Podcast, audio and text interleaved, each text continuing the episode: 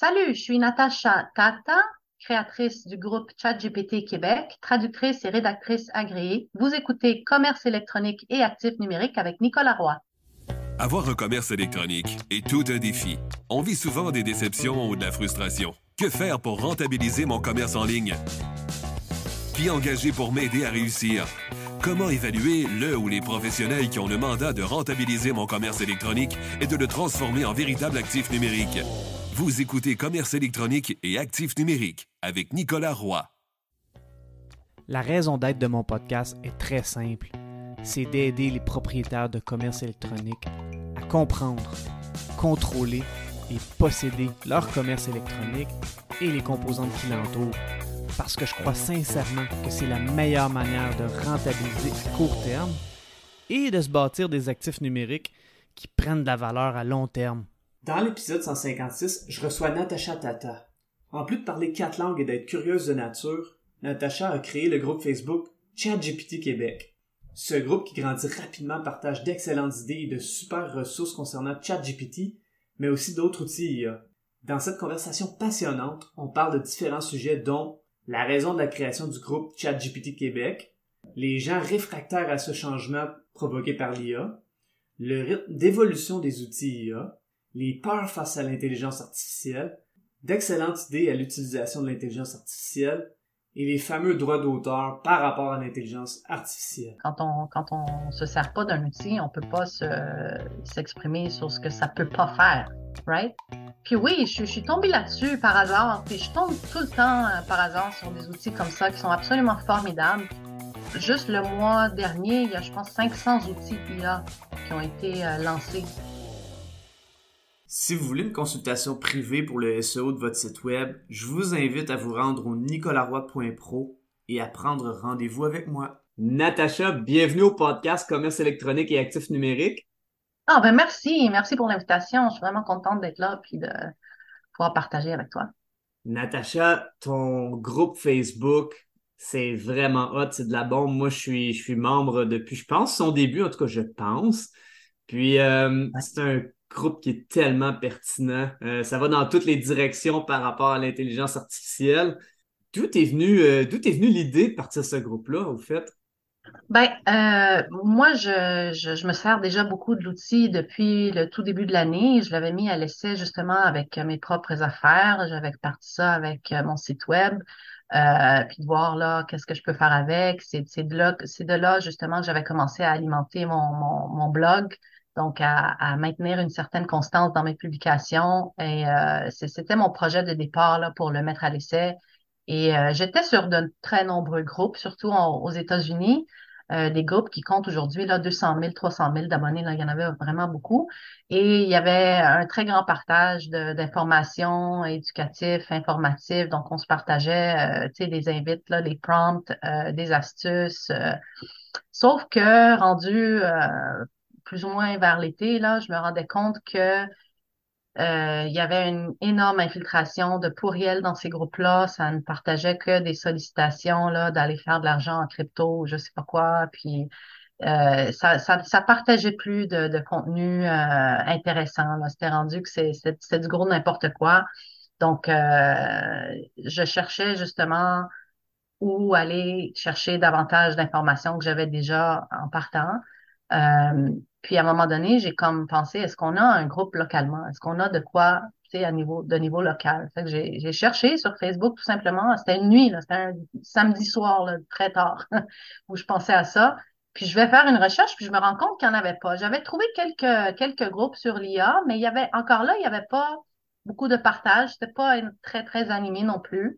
Euh, fait que je me suis dit, tiens, puis c'est vraiment un coup de tête, là, je me suis dit, tiens, il n'y en a pas, je vais le créer. Donc, ChatGPT Québec, niveau local, un endroit, euh, c'était vraiment voulu pour créer un espace d'échange entre professionnels parce que je savais que les capacités de ChatGPT étaient infinies, mais mm-hmm. euh, souvent, c'est, c'est vraiment l'idée. Donc, qu'est-ce que je peux faire avec? Puis, il y a d'innombrables idées, vraiment infinies, je pense. Donc, il y a beaucoup de choses qui, qu'on, qu'on connaît pas nécessairement. Puis, c'est juste d'avoir l'idée et de savoir qu'on peut s'en servir pour telle affaire ou telle affaire.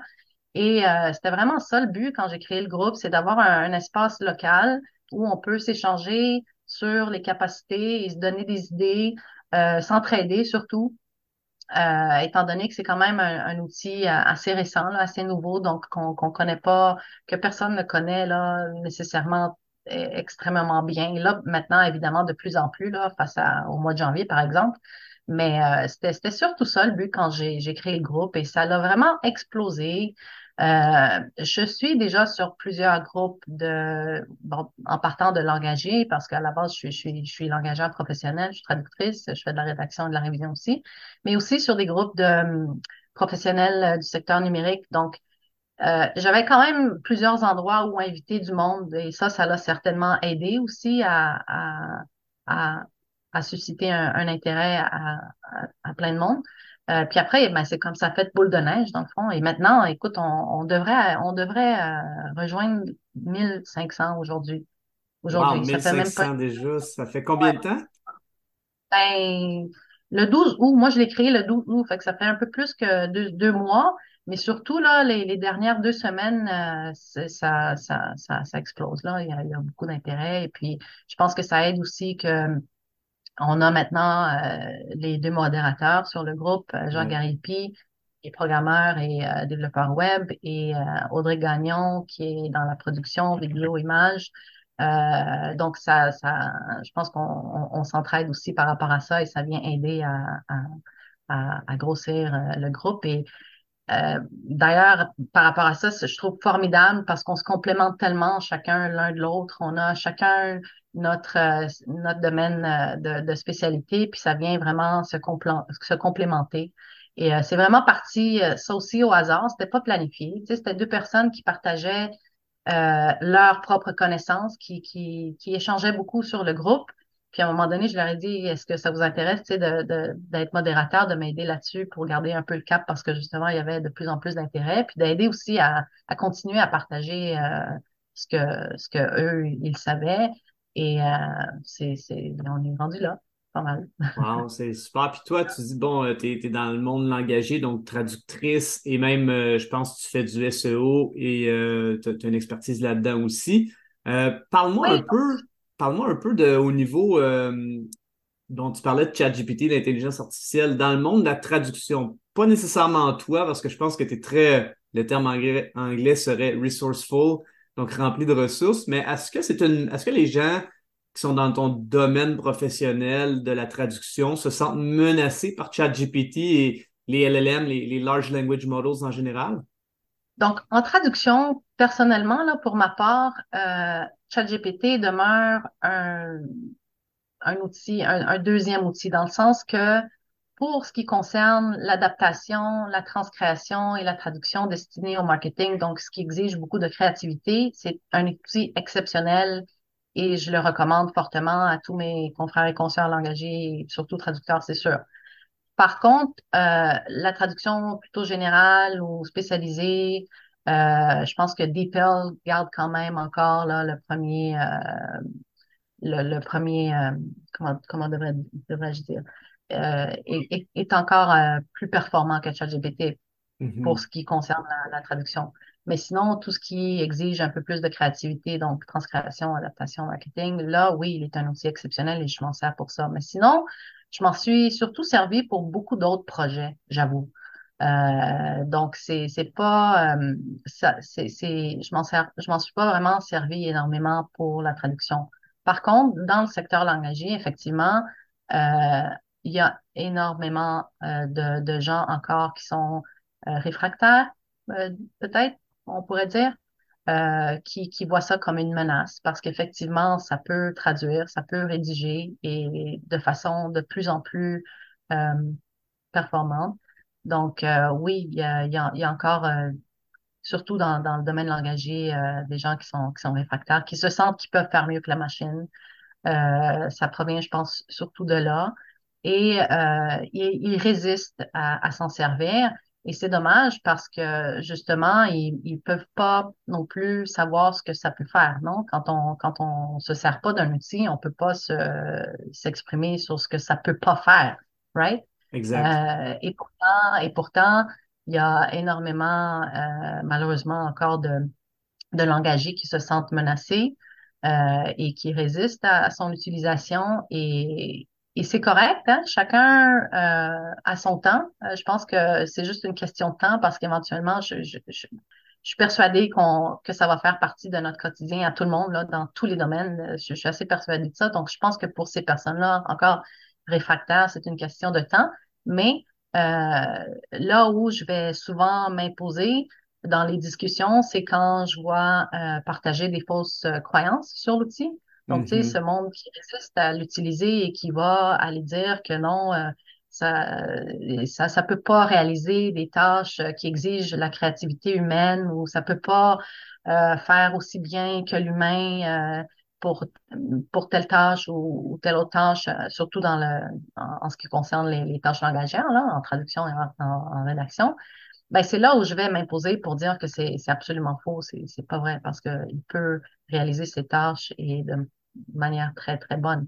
Là où en tant que langagier, on a euh, une valeur, on apporte une valeur ajoutée à ce que l'outil peut déjà faire à notre place, c'est tout ce qui a trait à euh, la révision, évidemment, parce que sur ce plan-là, il a encore, euh, surtout en français, là, en anglais, il est, il est beaucoup plus performant, mais en français, il est pas prêt à enseigner le français, là. Je, je l'ai mis à l'essai là-dessus quelques fois, puis euh, il, il, il est pas prêt à, à, à donner des cours de français. Il fait des erreurs. euh, mais c'est des erreurs qui, pour euh, la moyenne des communs des mortels, passent inaperçues.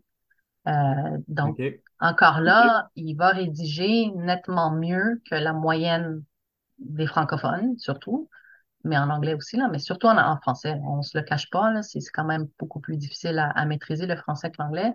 Euh, donc, oui, il, rédige déjà beaucoup mieux que la moyenne des, francophones, euh, mais c'est clair qu'un un langagier professionnel, tu sais, qui, est- surtout expérimenté et chevronné dans son champ de- d'expertise, euh, va toujours réaliser beaucoup mieux que ce qu'il peut faire. Mais là où il a un avantage avec cet outil, c'est que il part déjà avec quelque chose de préfait, si je peux dire euh, de cette manière-là.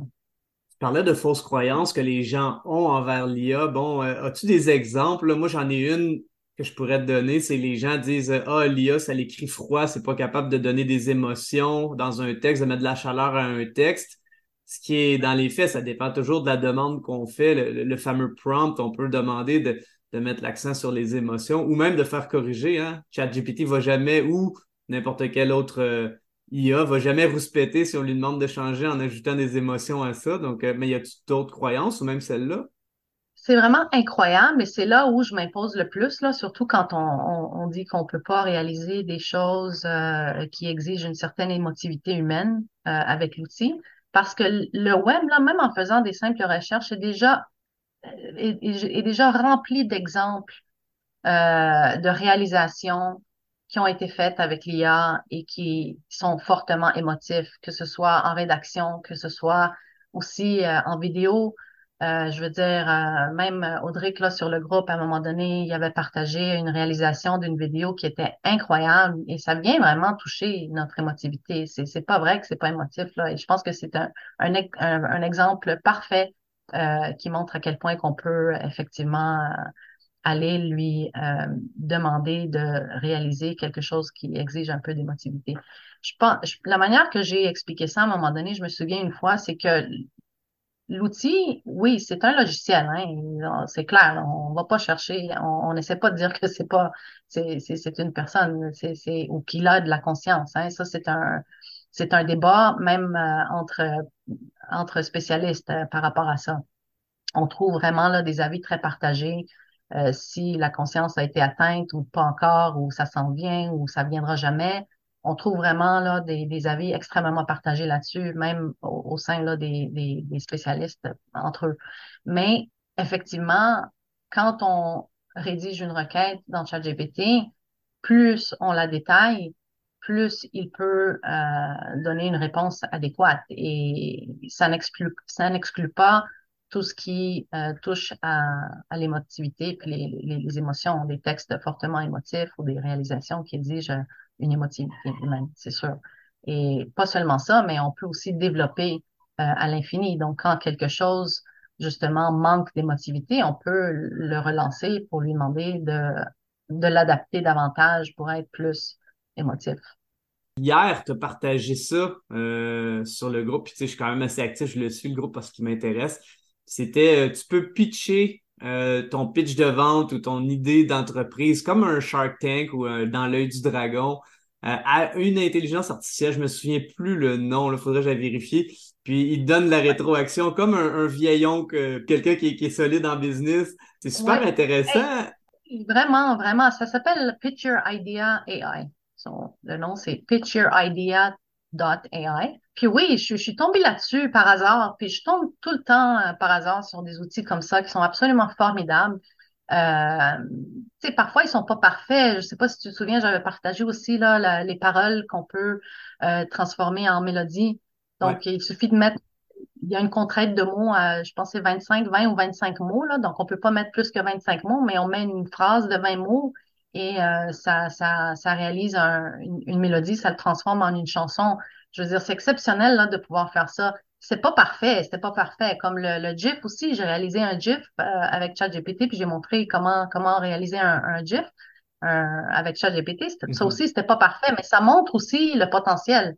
Ça montre ce mm-hmm. qu'on peut faire avec et on peut absolument, c'est clair qu'on va pouvoir l'améliorer aussi là euh, pour faire toutes ces tâches-là. Mais oui, le Picture ID AI, c'est fallait que je partage ça. C'est le fun quand même. Il y a toujours plein d'idées comme ça que tu partages. Honnêtement, euh, la quantité d'idées qui, qui, qui, est poussée sur ce groupe-là, c'est phénoménal. Ça, ça en donne quasiment le vertige là, de suivre ça, mais je trouve ça vraiment cool. Ma question par rapport à, autant que ce soit le, le, le, GIF ou le GIF animé, que ce soit ben, animé ou non, mais absolument c'est animé, un, GIF, que ce soit les paroles d'une chanson, supposons qu'un un entrepreneur ou un solopreneur décide d'utiliser euh, l'intelligence artificielle, hein, que ce soit ChatGPT ou peu importe laquelle, euh, souvent la question qui vient, c'est euh, les droits d'auteur. Mettons que j'ai une chanson, un jingle que je me crée ou bien non un GIF ou quoi que ce soit que je partage. Est-ce que les droits d'auteur m'appartiennent? Comment ça fonctionne à ce niveau-là? Je sais que tu n'es pas avocate, mais juste un survol si tu as, une idée de ce qu'il y en est.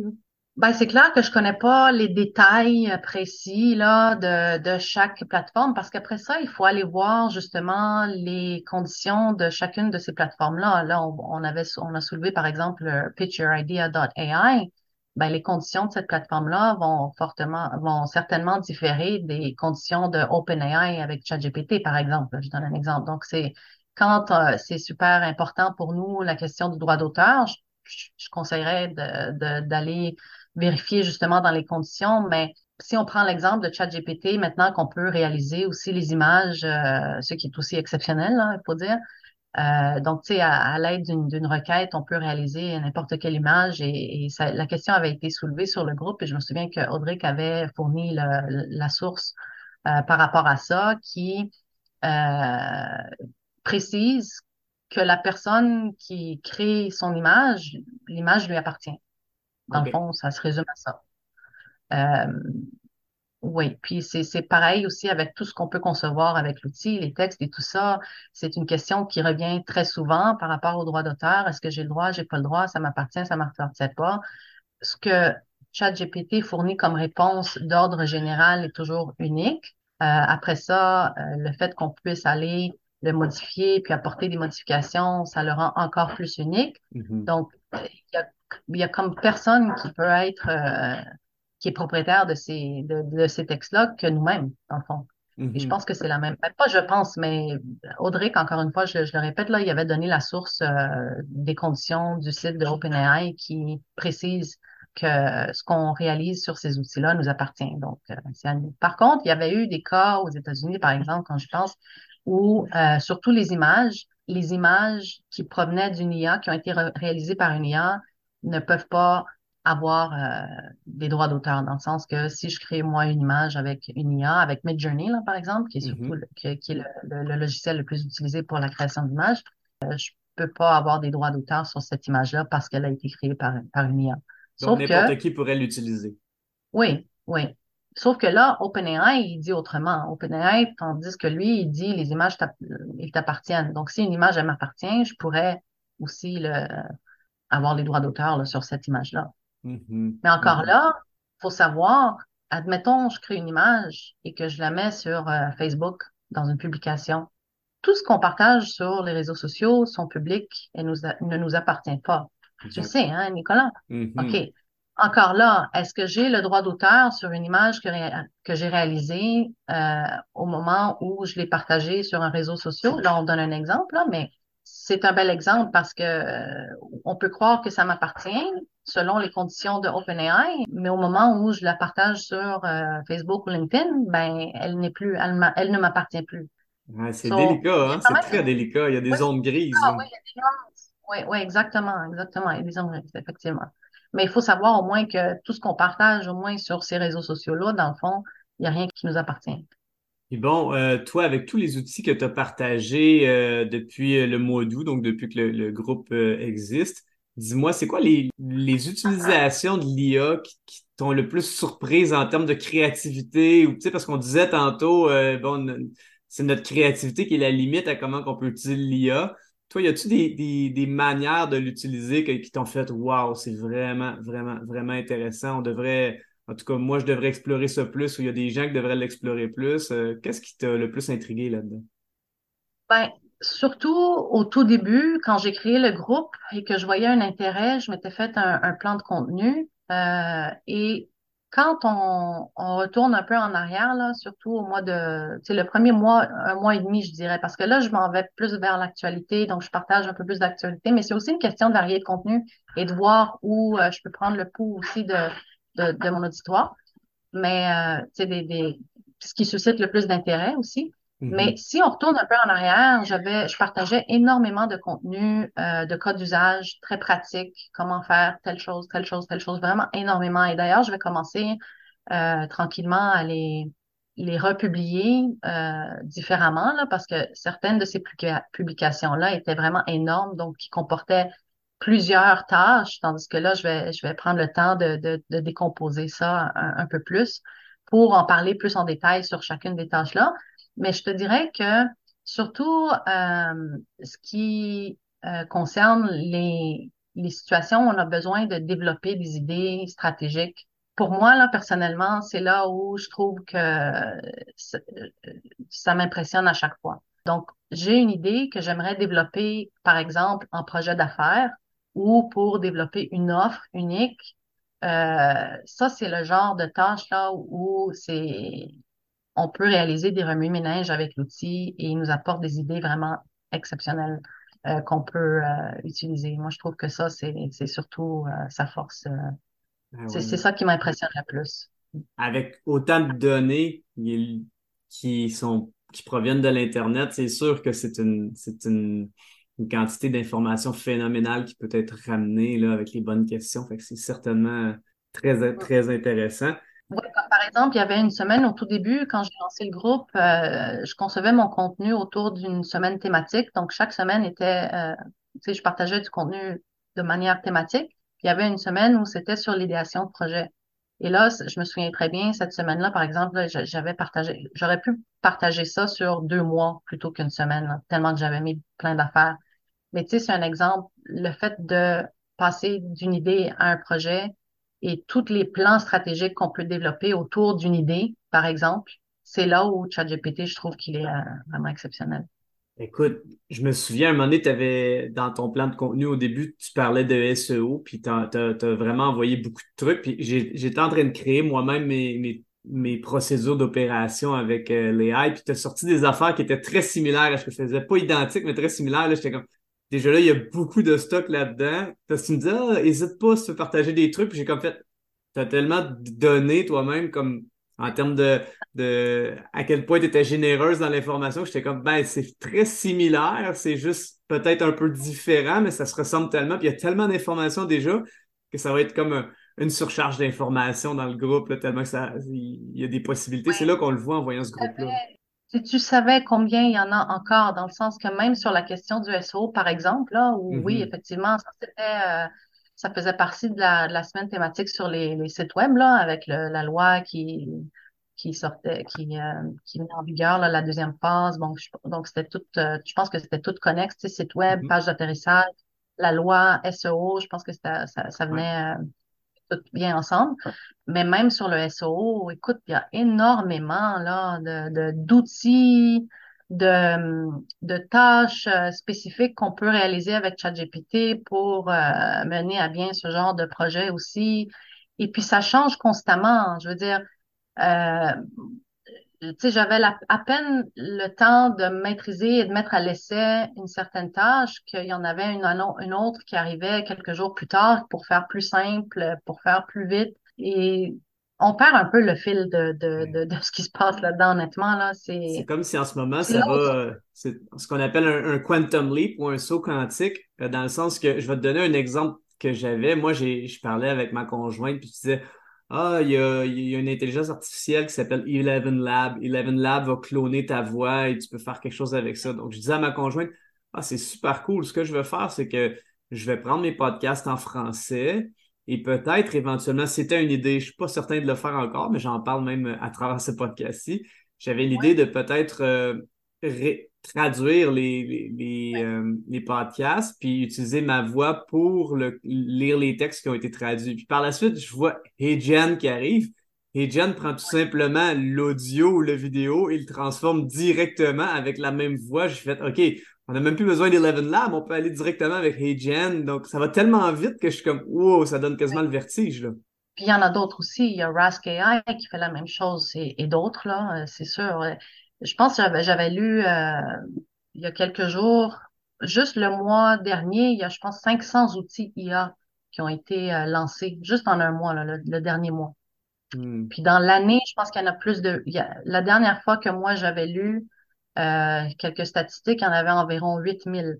Et là, juste le dernier mois, il y en avait 500. Fait on est peut-être, on, on a peut-être dépassé le 10 000, I don't know, mais il y en a vraiment, vraiment, vraiment beaucoup, beaucoup, beaucoup sais, on parlait de la bulle des techs dans le temps des.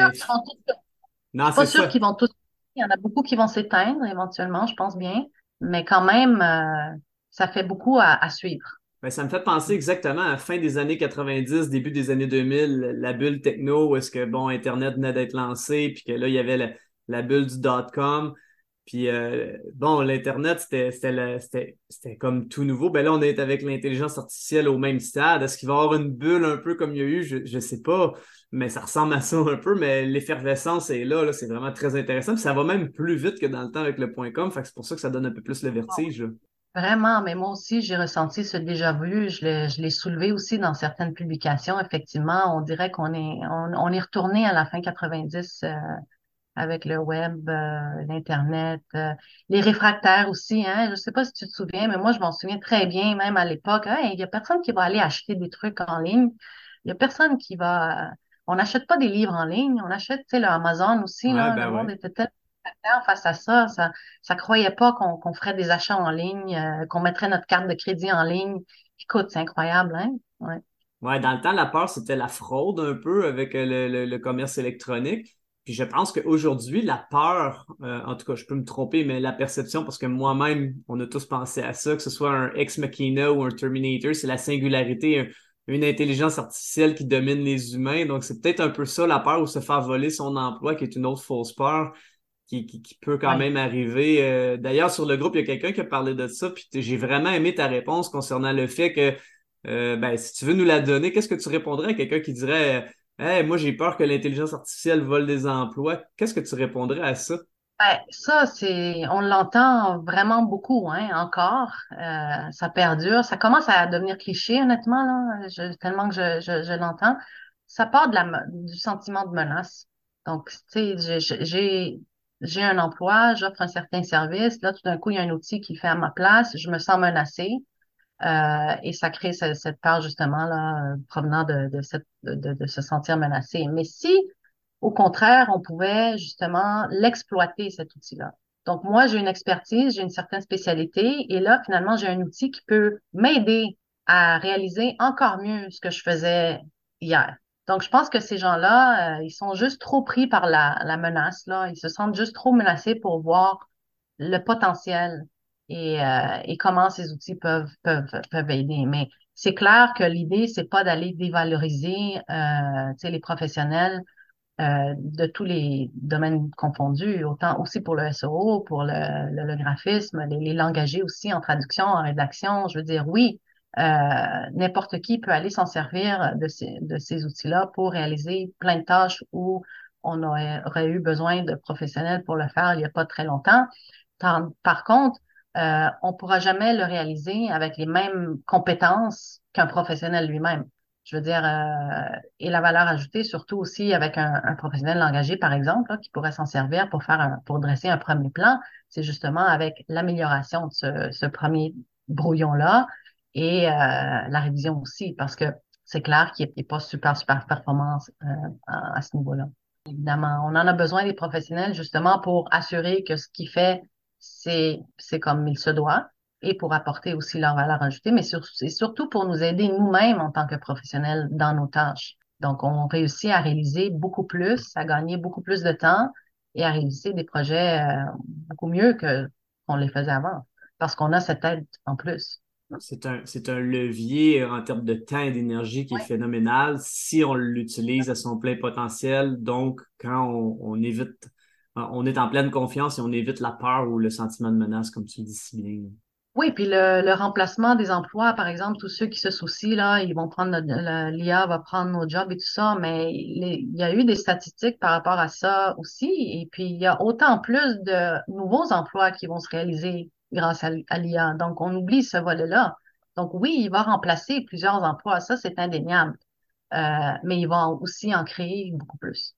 Oui, va en créer. Ça, ça prend aussi des gens qui sont résilients, qui sont curieux, comme mais le groupe D'ailleurs, le groupe que tu as créé, ça, ça c'est un, un, incubateur de curiosité que je dirais en, utilisant les médias sociaux. Là, c'est tellement, c'est tellement enrichissant à ce niveau-là. Ça, ça fait, oui, on découvre, mais ça crée aussi encore plus de curiosité. Là.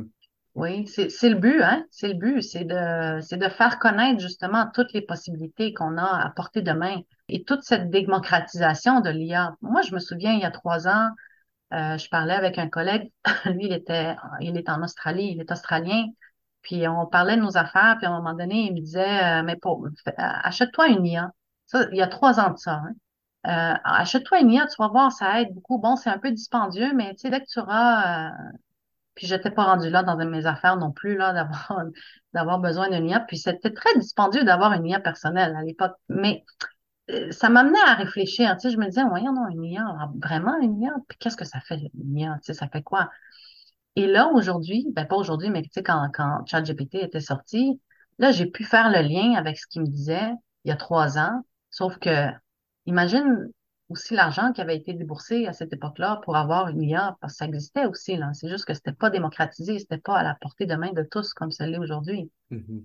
C'est quand même incroyable là, quand on y pense. Tu sais, regarde, on est euh. là au, au moment d'enregistrer ça, on est fin, fin octobre. Euh, ben, L'année passée, c'était octobre 2022 là, que ChatGPT a été lancé. Donc, c'est une révolution qui, ça fait même pas un an encore. Puis en moins d'un an, à quel point qu'on a avancé, là, c'est phénoménal.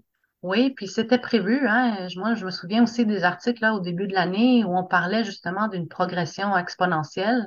Et on est, on est en plein dans la courbe, euh, vraiment là, qui monte en flèche ça va tellement vite qu'il y avait des gens même qui disaient est-ce qu'on devrait prendre une pause pour euh, que ce soit la législation ou l'éthique ou quoi que ce soit? Bon, ça, c'est un gros débat. Je pense que la pause, encore là, c'est toujours la crainte de la singularité qu'il y ait une seule IA qui nous contrôle. Je pense que c'est souvent ça, la crainte des gens, alors que c'est peut-être plus des petites IA ensemble qui pourraient s'aider entre elles là, à prendre des décisions. Comme j'écoutais un, podcast récemment. C'est un professeur de l'Université Laval. Ça a été partagé par Jacques Gariepi, d'ailleurs, dans le groupe. Il disait ça, il dit on devrait voir l'IA comme plein de petites IA qui, sont, qui entre elles, vont s'aider à prendre des bonnes décisions plutôt qu'une IA qui nous contrôle tous. C'est vrai, hein, oui, c'est vrai, absolument. Mais il y a encore beaucoup d'inconnus. Euh, je veux dire, imagine-toi que même aujourd'hui, à l'heure actuelle, il y a, j'avais lu ça sur des articles, il me semble qu'il y en avait un que j'avais partagé aussi où ça précisait quoi, il y a personne, il y a zéro, il y a personne, même à l'heure actuelle, qui peut expliquer ou qui sait exactement comment et pourquoi l'IA fonctionne de la manière qu'elle fonctionne. Mm-hmm. On mm-hmm. connaît les bases, on sait comment ça fonctionne. C'est un peu complexe là, comme idée, un peu difficile à to wrap your, your head around it, but il y a personne qui sait encore comment c'est possible. Même les, euh, j'écoutais le podcast aussi de, de euh, Sam Altman, le, le, PDG de OpenAI, sur euh, l'émission de Joe Rogan. Et euh, lui-même, il disait qu'il y a cinq ans, ses prévisions étaient beaucoup plus loin. Ce qu'on est en train de vivre et la progression, tu sais, de, de même de ChatGPT en ce moment, euh, ils s'attendaient à ça, tu sais, admettons, je sais pas, là, moi, dans 10 ans, dans 15 ans, c'était vraiment pas attendu que ça arrive aussi vite. Et euh, Joshua Bengio aussi, justement, tu parlais du open letter et tout ça. Ça, je pense que c'était poussé aussi euh, de la part de, de, de Joshua Bengio, qui d'ailleurs a publié hier aussi un, un nouvel article là-dessus que je voulais partager, euh, qui soulève les mêmes euh, les mêmes questionnements là que que, que, que le premier qu'il avait euh, publié. Euh, je sais pas si c'était au début de l'année ou la fin de l'année dernière, mais lui-même, c'est la même chose. Euh, la progression qu'on a atteinte en ce moment, il la prévoyait, dans encore cinq ans ou dix ans. Donc, tout est arrivé beaucoup plus rapidement. Et c'est la raison aussi pour laquelle qu'ils avaient prévu, même au début de l'année, qu'on serait à un moment donné, dans une progression vraiment exponentielle. Oui, et l'analogie euh, qu'il prenait, en tout cas, c'est une bonne analogie, je trouvais, c'est parce que tu l'as super bien expliqué en disant que personne ne sait exactement comment l'IA fonctionne.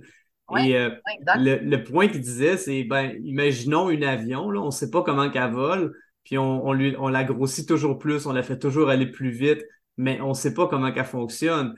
Euh, S'il arrive un problème avec l'avion pour qu'on ne sait pas comment qu'elle fonctionne, ben on va peut-être avoir des défis, là, mais l'homme étant ce qu'il est, ben il veut toujours plus fort, plus vite, c'est un petit peu ça avec l'IA. Ça aussi, c'est un, un, débat intéressant parce qu'autant l'IA, euh, c'est un outil phénoménal pour la productivité, la créativité, puis l'homme étant ce qu'il est, il aime créer, mais c'est normal que s'il y a un assistant pour créer, c'est à la limite un peu le syndrome de Dieu, mais bon, euh, si on ne sait pas comment l'assistant fonctionne, ça peut créer des défis au niveau autant éthique que même au niveau, euh, au niveau juste, euh, juste au niveau technologique s'il y avait des, des ratés. Là.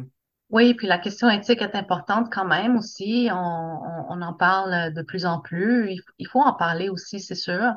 mais dans tout progrès technologique, il y a toujours eu aussi de l'abus. Est-ce que ça devrait nous arrêter à progresser? Je pense pas. Mais euh, sinon, l'abus, il y en a toujours eu dans, dans tous les secteurs. Euh, je veux dire, même si on parle de SEO, euh, tu sais très bien, tu sais, il y avait eu aussi là, ces, ces vagues de black hat techniques et tout ça, keyword stuffing and whatever. And, tu sais, dans, dans tout ce qu'on fait et tous les progrès qu'on a, il y a, il y a, toujours quand même une, question d'abus aussi. Mais je pense pas qu'il faut avoir peur et j'aime bien ce que tu as soulevé par rapport à au professeur là, qui dit de, de voir l'IA plutôt comme de plusieurs IA qui s'entraident.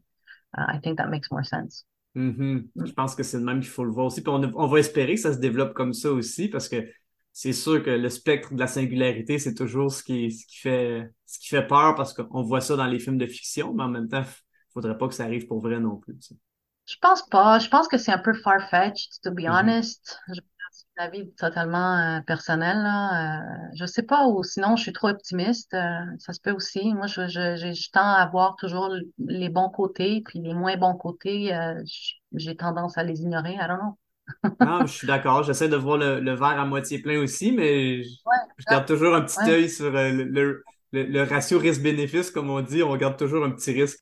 Écoute, Natacha, c'est super intéressant comme conversation que je vais faire. Je vais inviter les gens à aller sur le groupe ChatGPT Québec. Et puis bon, euh, l'idée partait de là, tu sais, de l'outil lui-même, de ChatGPT, mais on partage aussi beaucoup sur toute la question de l'IA et tous les outils de IA et, et tout ça. C'est vraiment pas juste sur euh, ChatGPT Québec. Et je sais pas, peut-être que ça va me porter à, à, changer à un moment donné pour que ça englobe un peu plus toute, euh, toute la question technologique autour de l'IA.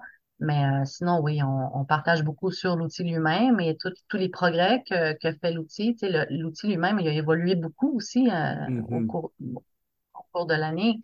Euh, tu sais, maintenant, on peut, euh, on peut réaliser des images. il y a la fonction de la voix aussi avec la reconnaissance vocale qui était vraiment incroyable, vraiment exceptionnelle. Je, je l'aime beaucoup. l'analyse de data.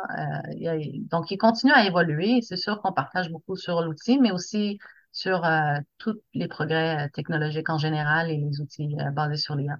Hey, Natacha, ça a été un plaisir de t'avoir. Je te remercie énormément.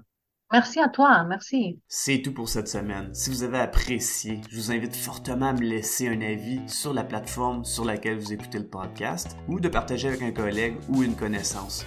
Au plaisir de se revoir prochainement.